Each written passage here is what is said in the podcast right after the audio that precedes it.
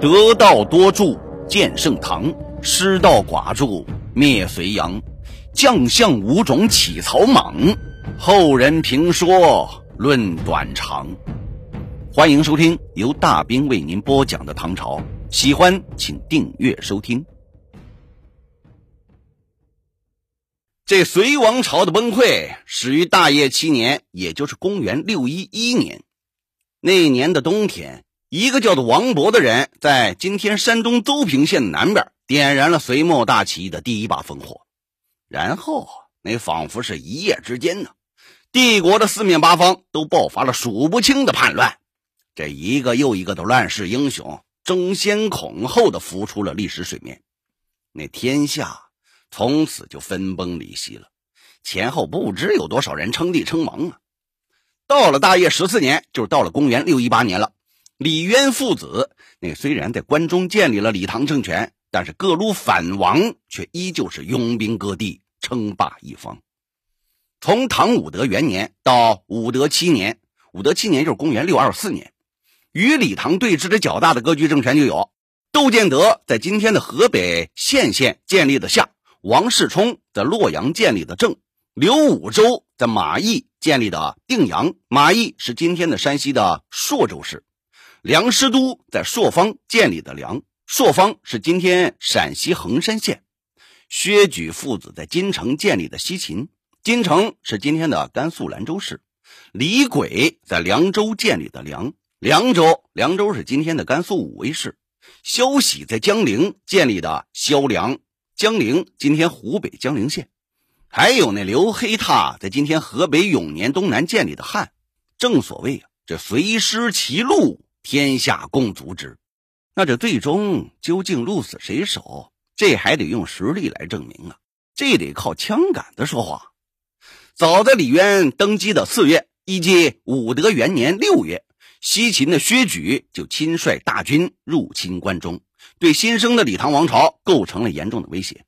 当时啊，这李渊命秦王李世民为元帅，率八路总管出兵御敌。可是啊，当这唐军进至高至的时候，与薛举两军对垒时，李世民却突然患上了疟疾。在这种情况下，李世民只好暂时的把指挥权交给了副手刘文静和殷开山，命他们深挖壕沟，高筑营垒，暂时采取了守势。不跟这个薛举交战，可刘文静跟殷开山那贪功心切呀，擅自与薛举开战，结果在浅水员被薛举击溃了。潜水员是今天的陕西长武县，这超过半数以上的士兵全都阵亡了。刘洪基、慕容罗侯、李安远等多名大将被俘，李世民只好率余众撤回长安了。薛举乘胜进占了高知，并将唐军的尸体堆成了一座高台，以炫兵威。这是李渊自起兵以来遭遇的第一次惨重的失败。这李唐朝野顿时是人心惶惶。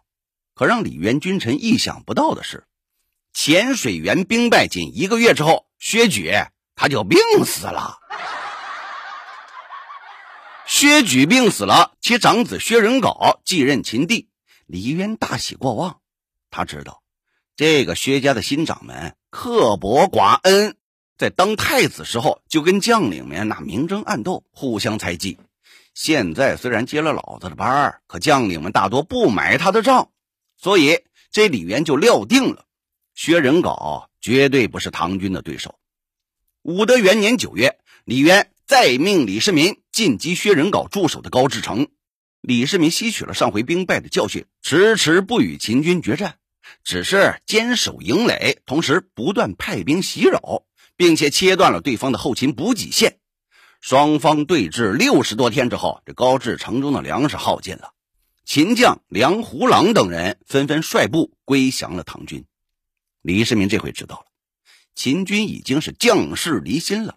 遂于浅水园与秦军展开了第二次交锋，这一仗那唐军大获全胜了，继而包围了高志。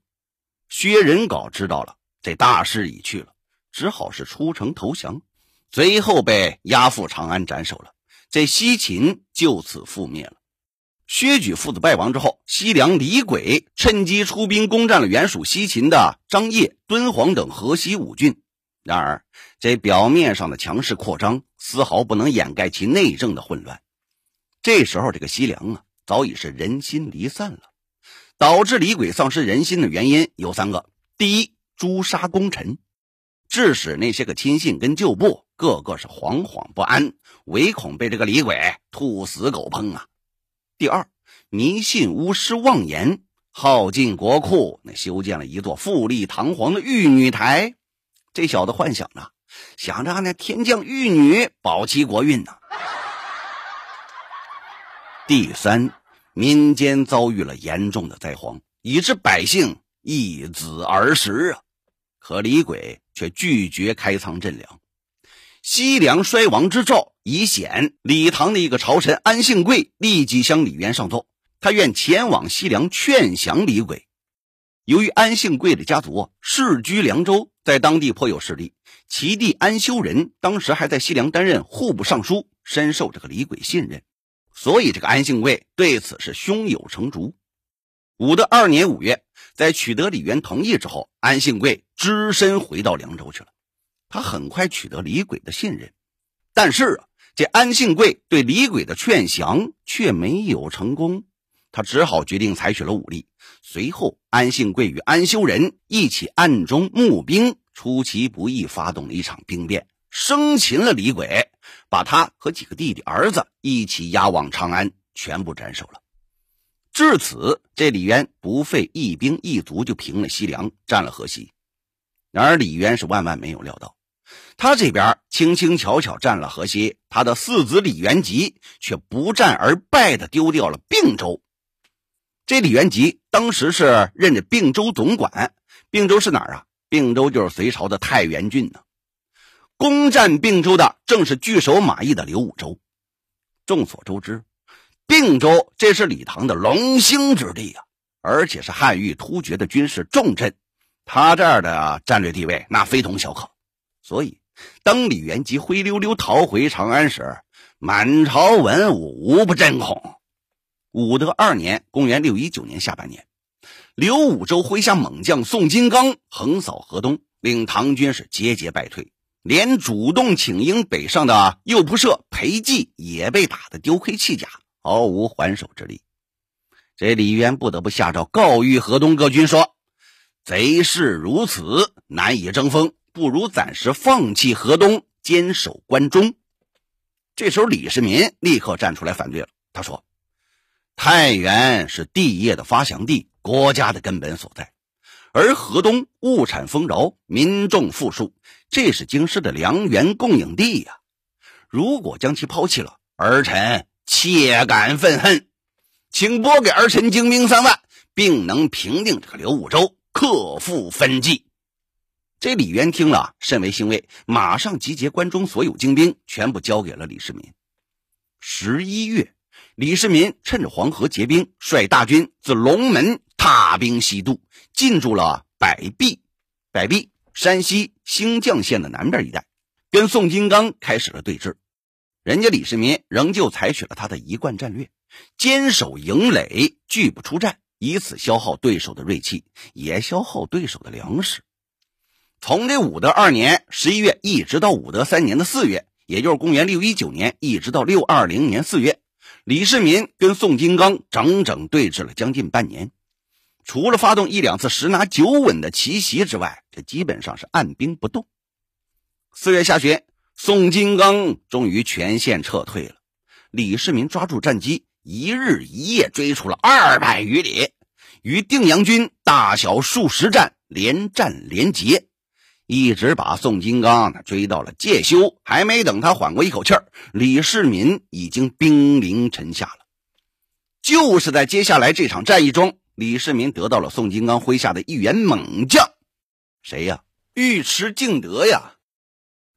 当时这不甘失败的宋金刚命尉迟敬德防守介休城，自己在西门外列阵阻击唐军。李世民命这李氏发起进攻，而后佯装败退。当宋金刚挥师进攻的时候，李世民率精锐骑兵迅速绕到了他的阵地背后。这腹背受敌的定阳军顿时溃败了，被唐军斩杀了三千余人。宋金刚带着少数轻骑北渡再逃了。李世民又追出了数十里，一直追到了张南堡，这是山西平遥县的西南，这才勒住了缰绳。而那尉迟敬德料知大势已去，只好归降了李世民。宋金刚惨败的消息传到并州之后，血本无归的刘武周就像是被利器戳中了心脏，顿时全身瘫痪了。此次清朝南下，他把自己的精兵良将全都交给了宋金刚，而今宋金刚全军覆没，这刘武周还拿什么逐鹿天下呢？绝望的刘武周只好放弃了并州，带着少数部众流亡东突厥。宋金刚本来还想收集残兵再打，可士卒们那风闻刘武周已经逃到漠北去了，都不再听他的号令了。宋金刚无可奈何，只能步刘武周之后尘了，率了一百轻骑逃奔突厥去了。但人突厥人觉得这俩人已经没什么利用价值了，不久就把他们先后除掉了。作为李唐王朝在北方最强劲的一个对手。刘武周的覆灭让李渊长长松了一口气，随后他就把目光转向了关东。武德三年七月，李世民大举进攻中原，经过十多个月的苦战，占据了王世充的大部分地盘，最后把他死死的困在了洛阳城内。次年五月，窦建德率十万大军来援，李世民力排众议，采取了围洛打援两线作战的战略。击溃了窦建德，将其生擒了，继而逼降了王世充，一举消灭了郑、夏这两大割据政权。就在李世民平定中原的同一年，赵郡王李孝恭和行军总管李靖也大举南下了，进军修梁。武德四年十月，唐军兵分四路，由李孝恭和李靖率了两千余艘战船出巴蜀，浩浩荡荡顺长江东下。另三位大将分别出襄州、陈州和夏口。襄州就是今天的湖北襄阳，陈州就是湖南的沅陵县，夏口就是今天的汉口了。他们从各个方向进逼江陵，在这生死存亡的危急关头，萧喜却对战局产生了重大的误判。他认为，这时候长江水势大涨，不易行舟，因此并没有及时的进行防御部署。李孝恭的唐军主力遂一路势如破竹，接连攻陷了荆门和益都这两处军事重镇，迅速进抵宜州。到了宜昌了，这是这梁朝那是门户洞开了，都城江陵一下子暴露在唐军的眼皮子底下。萧喜这才慌了手脚，即命大将文世宏率数万精锐进驻清江布防。清江就是今天的清江入长江口。十月初，李孝恭和李靖大破文世宏，俘战船三百余艘，两军被杀和溺毙者数以万计。唐军舰队长驱直入，兵锋直逼江陵。梁江州总管盖彦举旋即以五州之地降唐了。江州总管，江州哪儿啊？江州就是湖北的长阳县的西边。文世宏溃败了，盖彦举叛逃的消息传回了江陵。这消息顿感末日降临了，他迫不及待地向各地发出了十万火急的秦王诏。然而，此刻萧梁的大多数军队都远在江南和岭南，远水根本救不了近火。数日之后，唐军迅速攻破了江陵外城，俘获舰船一千余艘。李靖建议将这些个舰船放入江中，任由他们向下游漂去。众将领大惑不解，纷纷反对说：“破敌所获，理当为我所用，奈何弃之以此资敌呢？”可在李靖看来，这批战利品还有一个更大的用途，他可以用他们一举击溃下游的梁军的军心和斗志，让他们彻底放弃援救江陵的打算。这就叫做不战而屈人之兵。眼看着中将领依旧是一副迷惑不解的神情，这李靖解释说：“萧息所居之地南到灵表，东至洞庭，其军队数量仍然很大。我们现在是孤军深入，如果不能及时的攻克江陵，等敌人援兵四起，我们必将陷入腹背受敌、进退两难的困境。就算我们拥有这些战船，又能起什么作用？如果我们将这些个舰船给它放弃了，让它闭江而下，各地良军见之，必然以为江陵已经陷落了，不敢轻进。即便派人侦查，这一来一回至少也得十天半个月呀。到时候啊，咱们早已经拿下这个江陵了。